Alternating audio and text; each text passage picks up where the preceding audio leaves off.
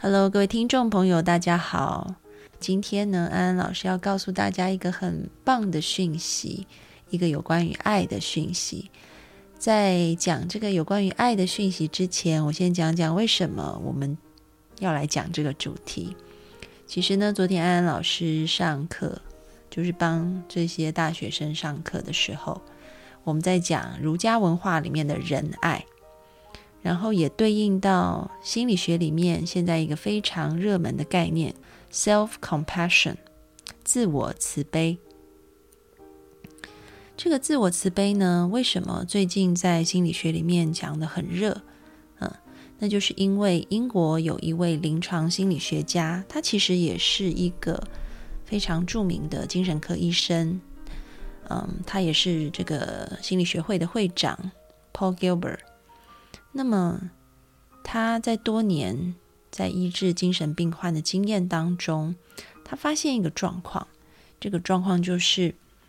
很多嗯病人，我们会说，如果一个人出现抑郁的症状啊，他出现抑郁的情绪，那是因为他背后产生了一些扭曲的想法。那只要我们能够把这些扭曲的想法捉出来的话，那么。他能够去转换他的想法，他的情绪就会变好，他的抑郁症就可以被治愈。这一套疗法叫做认知行为疗法，也是目前呢在这个临床上应用最广泛的疗法。但是呢，这个 Paul Gilbert 医生他就发现说，有很多的患者，他们是理性上都知道要去矫正。这一些扭曲的想法，比如说，他会觉得他自己没有价值，可能只是考坏一个分数，或者是工作不是很好，他就会觉得自己完全没有价值，觉得自己很失败，啊，觉得人生没有任何意义。那这时候呢，只要我们能够抓出说，哦，原来你的想法是不切实际的，比如说考坏了还有考好的可能，或者是说。只是找不到工作，或者是工作不太好吗？好好的提升自己，再换一个工作便是了。但他就发现，即便这一些患者，他们知道他们的想法有问题，他们也知道说，事实上，嗯，我是有价值的。事实上，我可以拥有更好的工作，我也值得拥有更好的工作。但是呢，他们情感上面就是过不去。就是觉得很难过、很难受，好像头脑分裂成两半，哈，一半是理性的，一半是感性的。理性上完全都知道，医生讲的很对，我也要有正能量，我要有正面的想法。但是感感性上面，他的确就觉得自己很没有价值，他的确就自觉得自己是不值得被爱的。然后也觉得自己真的就是一个彻头彻尾的 loser。那这时候呢，这个嗯，Paul Gilbert 医生他就发现，如果有一个治疗师可以带着非常大的爱、无条件的接纳，告诉对方你是值得被爱的，你是有价值的，不为什么。很单纯的就是因为你值得而已。他发现好像这些病人就可以听进去这样子的话，他就觉得很奇怪，明明都是同一句话，为什么说的人的语调不同，带有的态度不同，接收者却会有这么大的差异？所以他就开始去研究这个背后的历程。我们说的这个 mechanism 啊，这个。机制到底是什么？他就发现一件很好玩的事情，那就是呢，在我们的大脑里面可以分成三个不同的系统。一个系统是所谓我们的动物脑杏仁核的部分，它掌管的是我们很原始、很初级的反应。比如说，当我们受到威胁的时候，我们就要反击回去，或者是逃跑。这样子我们才不会受到威胁。这一套动物脑是人类刚开始演化的时候带着的，就跟一般的动物一样，它为的就是让我们可以生存下去，所以它会产生焦虑、紧张、害怕的感觉，帮助我们可以赶快利用打或逃，嗯，然后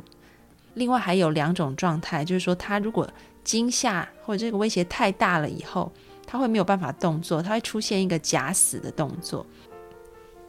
以前不是有一个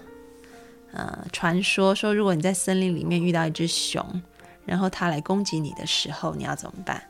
就是假装在它面前是假死的，它就不会攻击你了哈。然后我们原始的动物脑也有这样的机制，叫 freeze，它就是我们会僵住，动都动不了，好像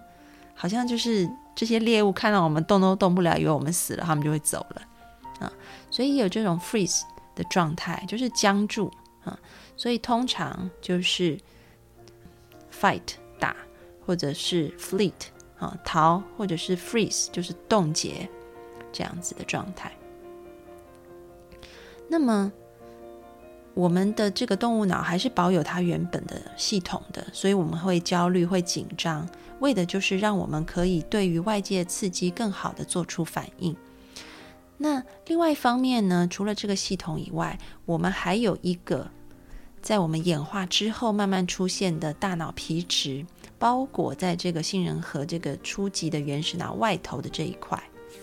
叫做新大脑啊，它是大脑皮质所构成的。大脑皮质负责什么呢？那就是负责我们的思考，负责当我们定下目标以后，我们要去完成，然后负责我们可以想出很有创造力的方式去达成我们的目标。它也是我们成就感的来源，就像我们去工作、去念书，我们总是有一个目标，我们达成以后我们会很开心。然后我们工作跟读书最重要的事情，就是一步一步的去达成我们之前所设定的这个目标。这个是新大脑要做的事情。但是呢，一旦外界的刺激过来，比如说今天你在。功课上面，或者是在工作上面有一个目标达不到，你很努力还是达不到，事与愿违的时候，这时候怎么样？我们的这个新大脑它就会想怎么办？怎么办？这时候呢，它就会带动这个我们的动物脑产生某一种焦虑紧张的感觉，你会觉得挫败，你会觉得不甘心，你会想要再试试看，所以呢，他们就互相的激活。这个旧大脑，哈，它的这个强度激活的强度变强以后，它就去影响了新大脑，新大脑就更努力，我要看更多的书，我要做更久的工作，啊，我要跑更多的业务，看可不可以达成目标，所以他就更努力。但是如果还是没有办法的话，就变成一个恶性循环，你制造很多很多的焦虑、紧张。然后你自己就更加的把你往自己往死里打，你就更拼命的压榨自己，你想要更赶快去突破这一些失败，突破这一些障碍，想要成功。那这个过程有可能导致两个状况：一个是你真的冲过去了，那当然是很恭喜你；但是呢，有时候我们冲不过去，一下子两个系统过热啊。就像我们的电脑，如果内部的系统过热，它会宕机，所以我们就开始产生抑郁的症状。因为这两个系统它不知道要怎么样合作，它太热了，它就宕机了。这个宕机以后呢，这两个系统就变得运作都失调。比如说，原本那种焦虑的感觉，想要积极去奋发的感觉，就会变成是抑郁的情况是。他就躺在床上，他饭也不吃，什么事也做不了，觉得自己没有用到极点了，嗯，然后另外一个，我们说这个成就系统，他也在里面，也是也坏掉了，他什么事都不想做，因为他觉得自己什么都不行。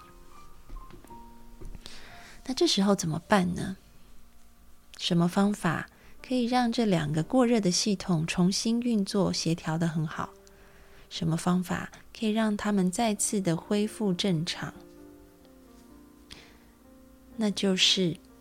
Paul Gilbert，他发现，在我们脑中有第三个系统，这个系统，啊，掌管的是爱，是满足感，是安全感。如果在这个爱跟满足感跟安全感的系统，它有很多的滋润在里面，那么在一个这样子爱的系统当中，这两个，嗯，就是新大脑跟旧大脑，我们刚刚讲的成就以及引发这个避免威胁的，嗯，这个系统，他们就可以比较好的恢复运作。但是如果没有爱的话，失去了安全感、满足感跟爱，这两个系统就很难恢复。所以，他就开始发展出一套疗法，叫做 Compassion Focus Therapy，慈悲聚焦疗法。同时，美国也有两个教授，嗯，他们发展出一个很好的方法，叫做 Self Compassion，自我慈悲。这个自我慈悲呢，我想先带大家感受一下自我慈悲的三个手势。我觉得这三个手势真的很棒，我现在自己都常常用，因为我觉得真的是哇，带给我很大的滋养啊。怎么做呢？自我慈悲呢？这两个美国的教授他们发现有三个很重要的元素，这三个手势也就代表这三个重要的元素。当我们都可以做到的时候。我们就会觉得内在很满足，很有力量，然后充满爱。然后当你充满爱的时候，就会像我们刚刚说的，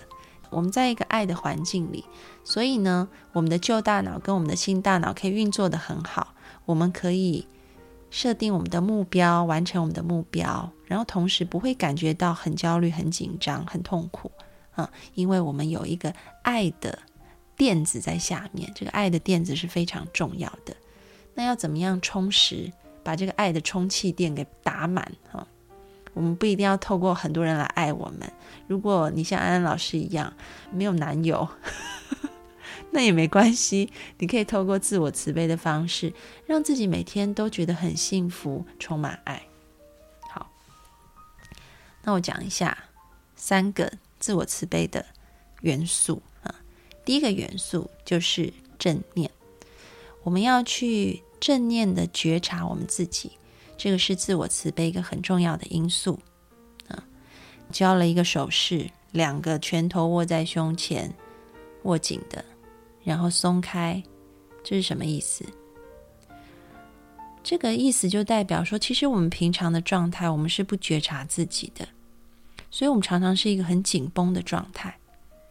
而当我们可以暂停下来，把心思意念回到你当下、此时此刻的感受，你身体的感受，你心里的感受，然后放松它，接受你身体跟身心现在所有的感受，倾听你身体和心里现在所有的感觉，这个就是正念的觉察。回到当下，此时此地的觉察，嗯，所以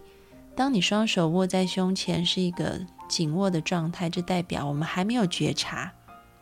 然后，当你的双手现在慢慢的往外打开，就代表第一个自我慈悲的要素——正念觉察。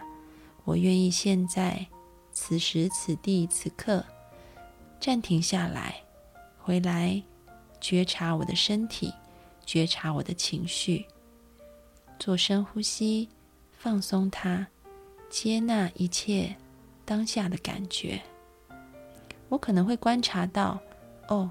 原来我的身体，我的腰右边有一点紧紧的，或者是我可能觉察到，原来我的心里现在有一点点的难过。你可能平常都没有觉察的。请你现在回来觉察你自己。你如果要对一个人好，比如说举个很好玩的例子哦，那个我爸爸以前他就在我妈妈生日，他就买一套衣服送我妈妈，但是我妈妈就气得半死，这样子。为什么？因为他买了一套超级大件的衣服，然后我妈妈穿上去就很像在跳国剧。那种水袖，你知道吗？超大件，然后也就代表，其实我爸爸很想对我妈妈好，但是为什么我妈妈会很生气？因为当她看到那件衣服，她就知道她老公根本就不知道她穿几号的衣服，然后可能就跑去店里买了。就是你都还没有搞清楚你太太啊她的尺码是什么，那你要怎么样对她好，能够让她很开心呢？所以，我们第一步要先回到自我的正念的觉察里面啊，这就是为什么我们要有第一个元素。好，那当我们做完第一个手势了以后，这时候你双手打开在你的胸前啊，那这时候你可以向外说有一个发糖果给大家啊，就是你手伸出去往外，这样绕一个圆啊，发糖果给大家的手势。这个手势代表的是自我慈悲的第二个要素，这第二个要素。叫做 connectiveness 啊，也就是我们愿意去体会除了我们以外的人。我们可能在刚刚的觉察里面，我们发现自己的腰有点酸，或者是心里有一点难过。然后呢，这时候我们向外出去，嗯，我们这个手势往外，代表着我们愿意去连接外面。去觉察到，说其实这个世界上也有一些人跟我一样，现在心里胸口有一点重重的，有一点难过。可能也有一群人像我一样，一直加班，加到腰的右边也蛮痛的。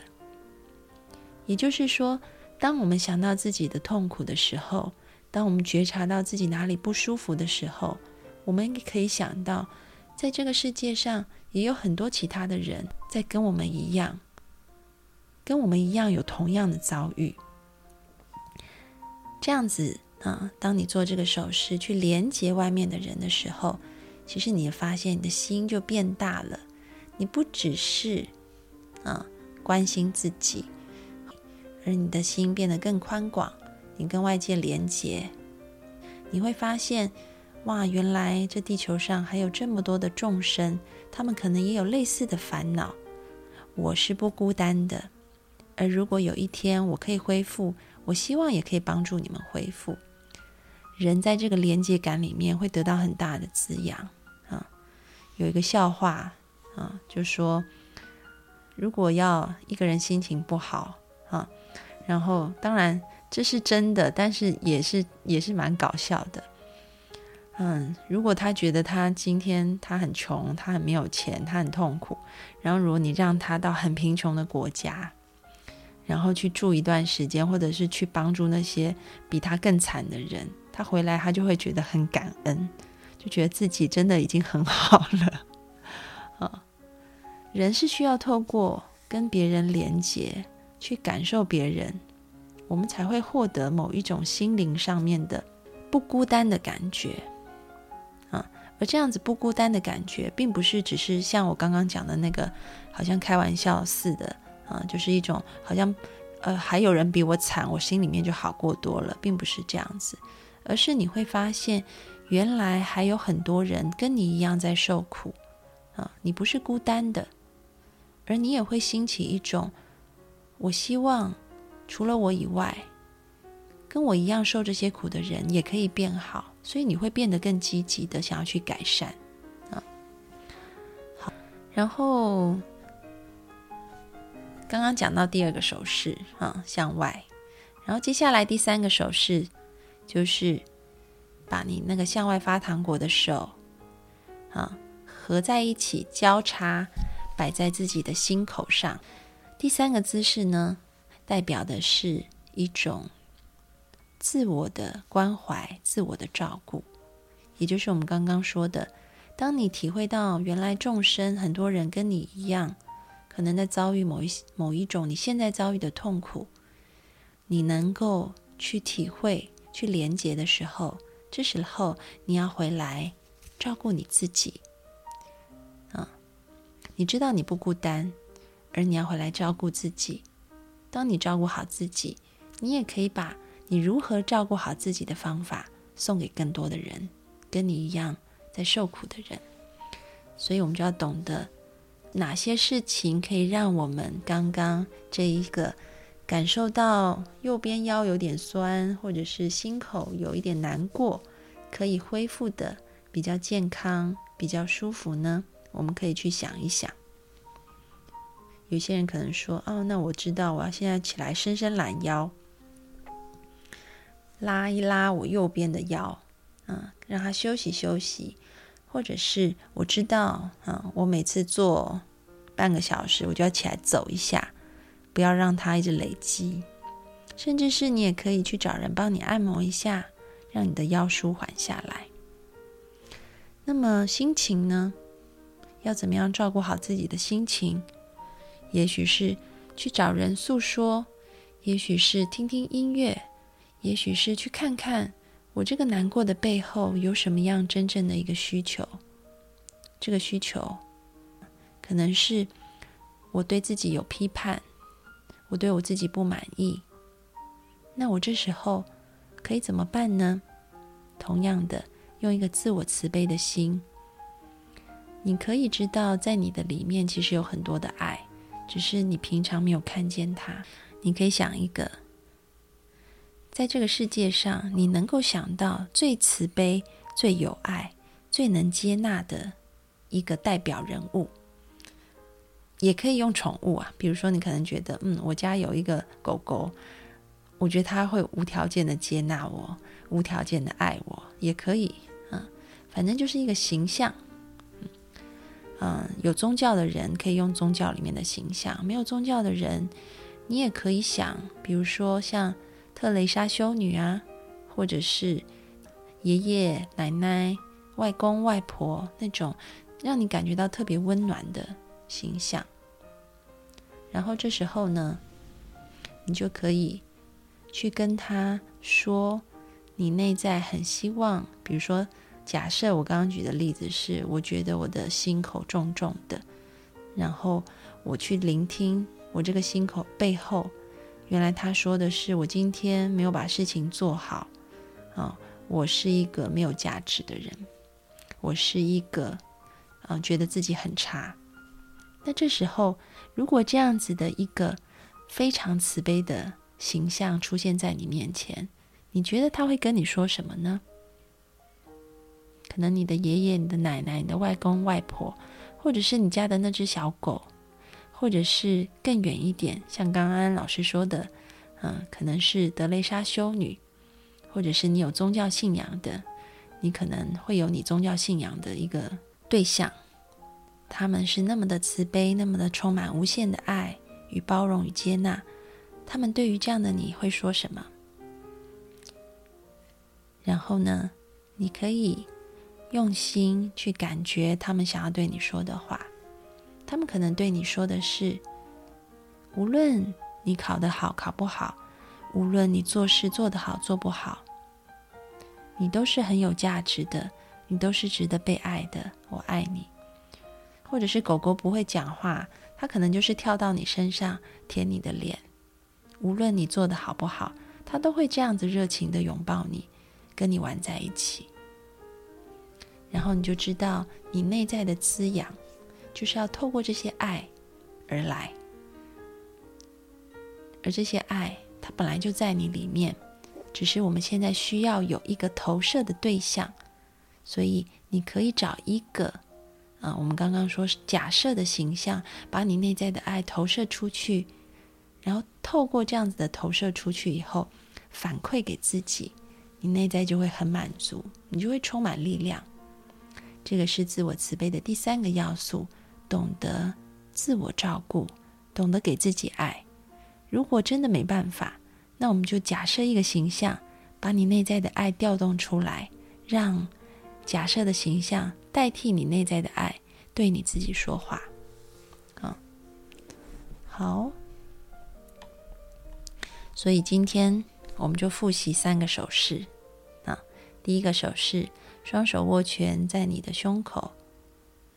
现在的状态，我们要来正念觉察，所以松开你的手，暂停，觉察你当下身心的感觉，放松它，接受它，无论是身体的，或者是心理的，啊，你可以给自己，比如说三十秒的时间这样做，然后接下来手往外，啊，像发糖果一样，这是一个连接的手势，去连接到地球上还有很多人跟你一样，也遭受着你刚刚觉察到的感觉，你不孤单，你还有这么多的弟兄姐妹。第三，就是把这个双手收回来，放在自己的胸口。我要好好照顾自己。而当我照顾好自己，我也可以把祝福再送给其他的人。所以，透过内在调动你内在的爱，好好的照顾自己。然后最后呢，你们可以再加一个手势。啊这个手势就是，你可以双手合十在胸前，然后做一个像鞠躬的姿势。也就是，当你内在充满了爱，你要感谢，谢谢有这么多帮助你的人，你也愿意把你内在的这样子的一个感谢跟爱分出去给其他人。好，那这样子你每天就会很开心，就像安安老师一样。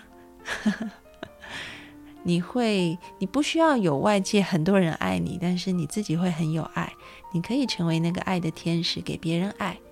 而当别人他们的爱很足够的时候，他们也会回过来反馈你。所以这就是一个非常好的循环。而这样子的一个循环，对你的心理健康非常的有帮助。所以这是一个自我保健非常非常好的方法。今天要跟大家分享。那。啊，还有一件事想跟大家分享：人际交往的时候，头脑里面一直在分析这个人，但是他没有真的去聆听对方说的话。比如说，他对方说一句话，他马上说他这个背后的意图，分析他的微表情，然后分析他背后为什么讲这样的话，分析他这句话的用意等等，嗯，分析这个人的心理状态。他完全的是在一个非常理性的层次去分析对方，然后这些人呢，他们会来跟我说：“安安老师，我不想这样子，我真的觉得这样子不好。”然后你再问他们为什么，他们就觉得说：“因为好孤单哦，好像我一直在分析里面，我很难跟人家交朋友。”我说：“对呀，你知道你为什么要一直落入分析吗？”就是因为你以前也许在交朋友或者是感受爱的途径当中受过伤，所以我们刚刚讲啊，一开始讲的人在遇到威胁的时候有几种反应，就是原始反应有所谓的打、逃，还有冻结，但是后来在人的新大脑出来以后，又多了一种，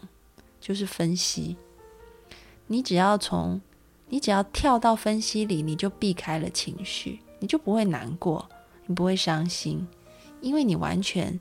变成一个机器人了，好像在输入资料，然后分析对方是什么样子。但同时，你也失去了与他人连接，在情感上连接的能力，你就失去了。所以，即便你再怎么样厉害，你再怎么样像 FBI 一样，可以分析对方的微表情、微声音。分析对方的心理状态，但是你没办法跟人家交朋友了，这很可惜啊！所以这些人会觉得很孤单。那安安老师要讲，分析没有什么不好，但是我们在学会发展我们理性的时候，我们要去照顾我们的感性那一块。所以下一次你可以试试看，当你在跟别人沟通，当你在跟别人讲话的时候。先摆一边你的分析，从你的头脑分析里跳脱出来，从你的头脑回到你的心，用你的心不带任何目的去倾听对方，即便对方讲的话不是你想听的。我们常常一听到不想听的，马上就丢，马上就回到头脑里去分析对方，因为那样我们就不会受伤，最舒服了。嗯，但我们现在要练习。即便对方讲的话你不想听，你都可以待在你的心里，去接受、去觉察对方在讲什么。抱有一个心态，对方讲的话不必是我想听的，但我愿意试试看去接受。慢慢的，你就会发现，你的心又会变柔软，你开始慢慢的会恢复与他人情感连接的一个能力。啊，我说现在这些打鸡血的课程啊、书啊，有一点问题，就在于说一直强化自尊背后的动机跟背后的意图，大家要去看。其实那个背后动机跟意图，就是我比你强。我不比你差，这个是出于某一种比较动机的，嗯，那这种比较动机呢，就有它的危险性，因为人比人总是会气死人，而且这样的比较动机也会造成我们人类的不和平，我们内在的不和平，嗯，因为有一天当你发现你打鸡血你还是比别人差的时候，那这一套系统就没有用了。但是，一套更温柔的，嗯，系统是，我们并不是出于比较去打鸡血，去认为我是有自尊的，我是有价值的，而是我们是基于爱，我们因为爱自己，所以觉得自己有价值，我们也因为爱对方，也看到别人的优点，而不是要去踩低对方，凸显自己。大家都很竞争，很狼性啊！但其实人会越来越不快乐。我们可以追求进步，但是是在一个看见自己的优点，也看见别人优点的这一个基础上面啊。所以以后我真的很希望、很盼望看到每个人都觉得自己有价值，并不是因为要去踩低别人，觉得自己很有价值啊。而是因为真的可以看见每个人身上的优点，包含自己，而觉得自己有价值。我觉得这个是非常重要的啊，就想跟大家说。好，我今天讲的差不多了，然后我现在要邀请一个特别嘉宾进来。这个特别嘉宾呢，真的很特别，我昨天才认识他。但是我因为他，我今天就愿意把我已经停掉一年多的直播，今天再做一次。为什么？因为他做了一件让我非常惊讶也非常感动的事情。啊，嗯，下个礼拜十一月八号在台北会有一场万人传爱的活动。啊，有一万个人要透过一场晚会去感受爱，这个是一个很大的事情。啊但是呢，我发现却是一个啊年龄很轻，然后一个很温柔的女孩子，她有这样的心，她看见社会上需要爱，她想要这么做，然后就在一开始什么都不知道，也没有任何资源的情况下，一步一步的，他竟然就要做起来了。我先跟你们说一下银慧他做了什么事情哈，在二零一八年，就是今年十一月八号，也就是下周四。嗯，在台北小巨蛋，然后有一个幸福台湾小树传爱万人艺术静心的活动，这个是银会办的。然后我觉得他，我昨天听到他的故事，我觉得他真的很了不起，一个小小的女子哈，却可以办这么大大的事情，所以很感动。先跟那个听众朋友打一个招呼好了。呃，各位。呃，内地还有台湾的家人，大家晚上好，我是银慧，我姓李，我住在台湾的台中，很开心今天晚上在这个节目，透过安安老师的频道，可以跟大家聊聊。嗯。那银慧，我刚刚有稍微说一下，说下个礼拜四，嗯，你在台北小巨蛋有办一个很大型的活动，你要不要先介绍一下这个活动？呃，大概是一个什么样的状况？然后待会我们可以聊聊你为什么想要办这个活动，然后还有中间经历过的一些很辛苦的历程，好吗？OK，好，谢谢，谢谢我们的安安老师。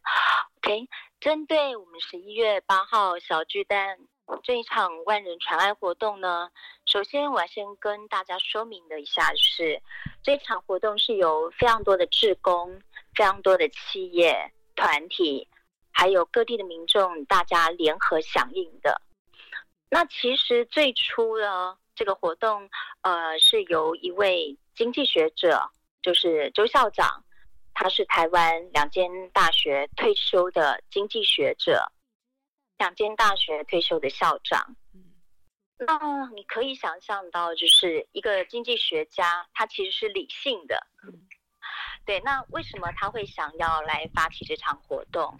就像安安老师，还有介绍安安老师给我认识的台湾另外一位张正杰老师，他们都是非常优秀的教育学者，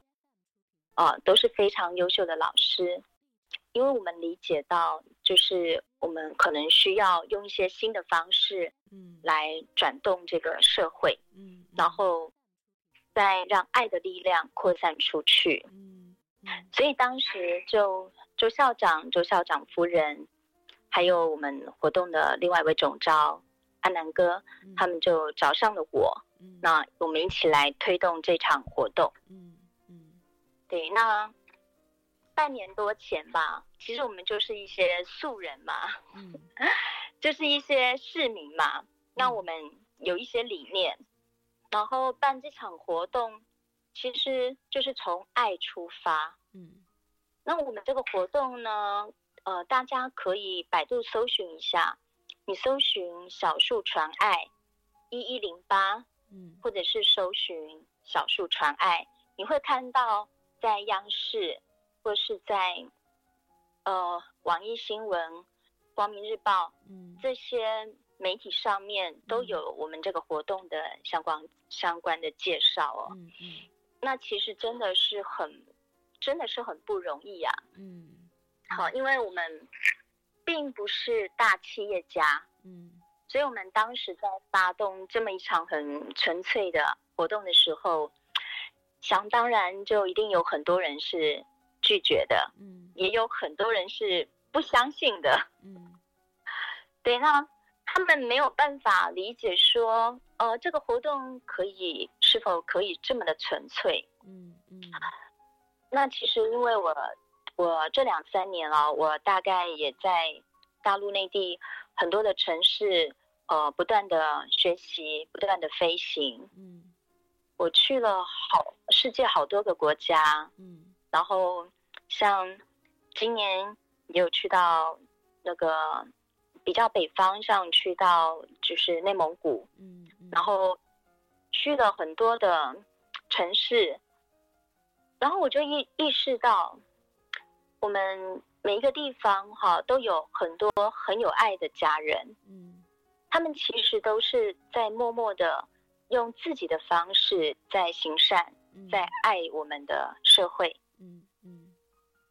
对，那每一个人展现的方式都不一样，就像就像安安老师，他也是透过这个直播频道在传爱嘛，然后他又是知名的作家，他也透过写书的方式在传递传递他心中的爱，嗯嗯。但是我们就可以理解的是，我们知道是众人祈福跟祈祷的力量，其实是一种次方。就像是一个原子弹的效应一样，嗯，它是很可怕的一种量子效应，嗯，如果你一百个人做同一件事，跟一千个人、跟一万个人做同一件事情的时候，它其实不是倍数而已，嗯，而是次方的力量，嗯嗯，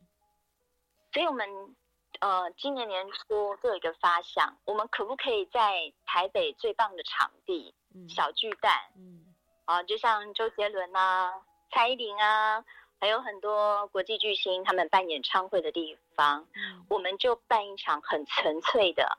以爱为出发的大型艺术表演活动。嗯嗯嗯。那我们这场活动呢，下个礼拜四七点晚上七点开始。嗯。那真的很感动的是，我们现在就是已经呃凝聚了非常多。顶尖的一些团体，嗯嗯，灵魂歌手，嗯，还有像铜波啦，嗯，还有像呃屏东原住民的打击鼓乐团，嗯，还有来自呃不同国家，嗯，可以跟蓝鲸对话的丹麦灵魂歌手，嗯，还有马来西亚的灵魂翻唱歌手，嗯嗯。非常顶尖的疗愈人心的艺术表演。嗯嗯嗯。昨天跟这个银慧聊天的时候，我很感动，就是说你嗯一开始会有这样的想法，然后实际在落地的时候，一开始也是碰到很多的挫折。那你是用什么样子的心态去努力的克服这些困难，然后想要把这个传爱的活动办起来的呢？那是怎么样一份这么伟大的爱？其实你知道吗？爱是可以被共振的。嗯嗯，而爱的那种感觉，就是当一个爱认出了另外一个爱，嗯，那种感觉其实是一种灵魂的唤醒。嗯，因为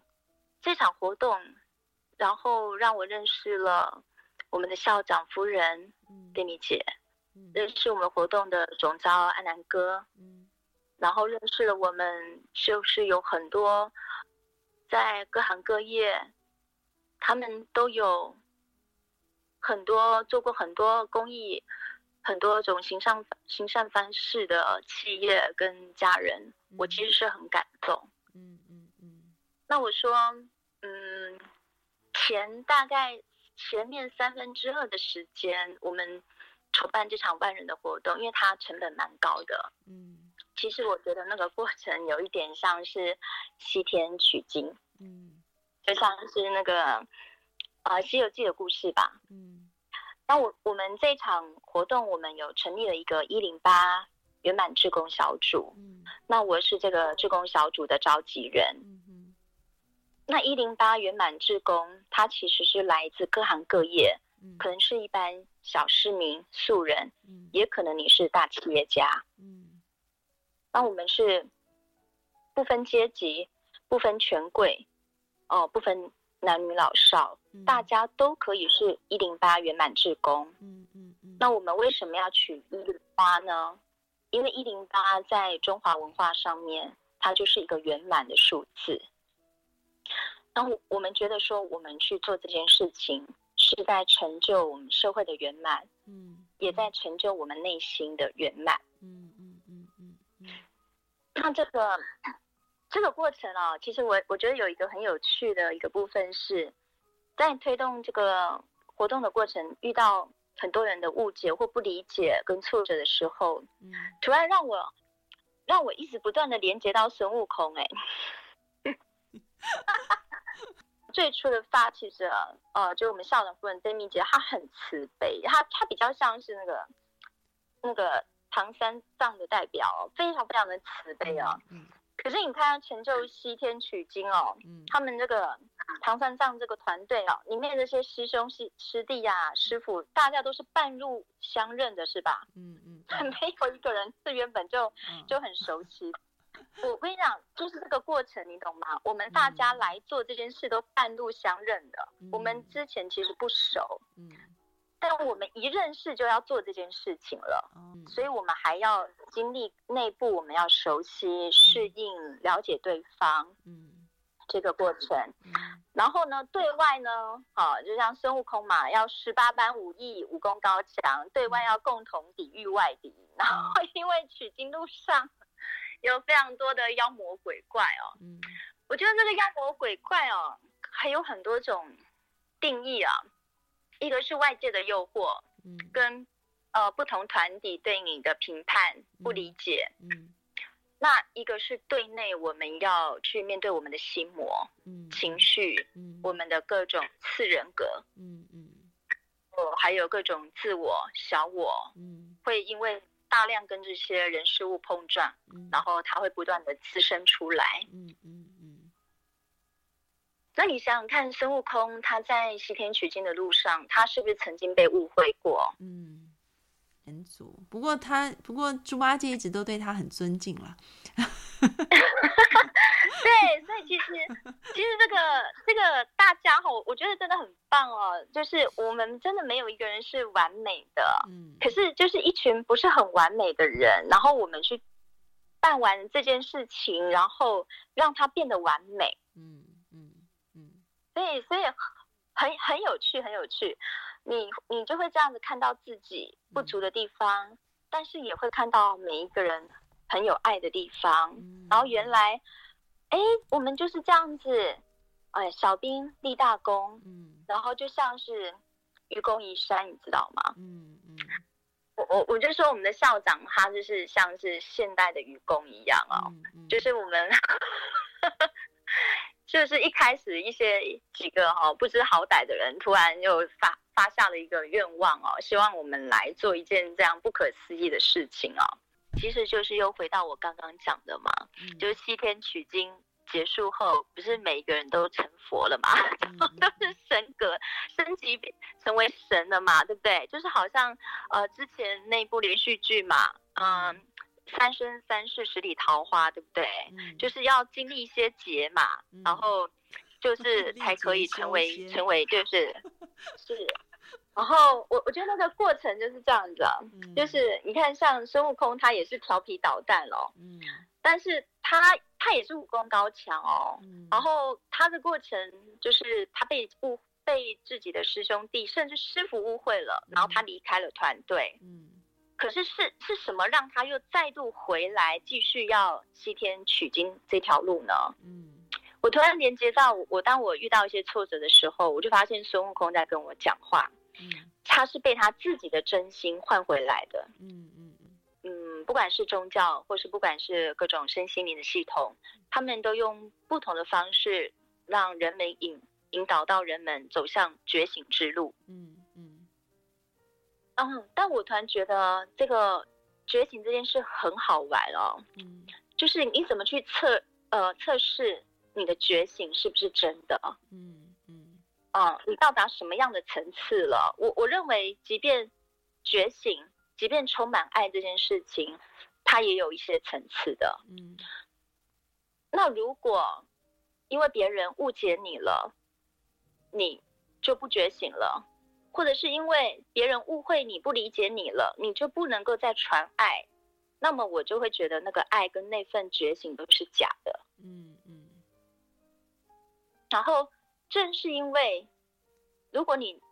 真的走在觉醒这条路上，或真的走在爱这条路上的时候，嗯，你更可以因为这样的活动来自我检测自己嗯嗯是是不是真实的走在这条道上。嗯所以其实是一个这样子的一个，嗯，来回的心理测试跟这样子的一个试炼，在检检测自己。嗯然后再来就是我我们就是，因为这个活动哦，我认识好多好有爱的人跟团体，跟很多的贵人，嗯就像是你啊，安安老师，也是因为这场活动，我们才有机会结缘嘛。嗯嗯那也因为这个节目，我们就认呃，也是因为这个活动认识了世界老师。我我就所以我觉得我很感恩这场活动哎、嗯嗯就像嗯十月九号我们的这个传爱的活动就得到了呃央视 CCTV 公益之声的报道。嗯嗯那我们其实没有想过这样的一个传爱活动，就是会由呃央视这边就是也是公益的免费的帮我们报道这场活动，嗯嗯我们都非常的感动。嗯嗯嗯，那对今天节目哈，最后我想要银慧可以再告诉大家一次，就是这个活动具体的时间、地点，还有去的方法。好，呃，各位家人，你是如果是在那内地的朋友，你可以搜寻“小树传爱”呃这个关键字，会看到我们十一月八号台北小巨蛋的这个活动的相关新闻介绍。那在台湾的家人呢，你可以用 Google 搜寻“小树传爱一一零八”，嗯呃，上面会有我们的联络电话、嗯索票方式。嗯那如果住在北部的家人呢，可以就近到新北市政府索取我们的公益票券。嗯那其他的呃家人，如果你们是在其他城市的，可能通过官方网站，嗯还有我们各地的一零八志工大使们，嗯包含像世杰老师嗯哦、或者是说呃也可以透过我银会这边来索取，嗯然后透过微信的方式也可以来索票。那我们也欢迎呃各界的人士们可以自由赞助我们这场公益活动。嗯，那活动是七点到晚上九点半，嗯那我们六点到七点的时间开放进场，在台北小巨蛋。好，说的非常清楚，所以各位听众朋友，你们一定可以找到怎么样去的方法。那今天非常感谢银慧来到我们的节目里面，跟大家分享这个传爱的讯息。也希望各位听众朋友呢，听完今天的节目，除了熟悉我们前面讲的自我慈悲的方法，每天可以练习以外，十一月八号的晚上也可以一起来参加这一个万人传爱的活动。那我们下一次见喽！谢谢银慧，谢谢各位听众朋友，拜拜。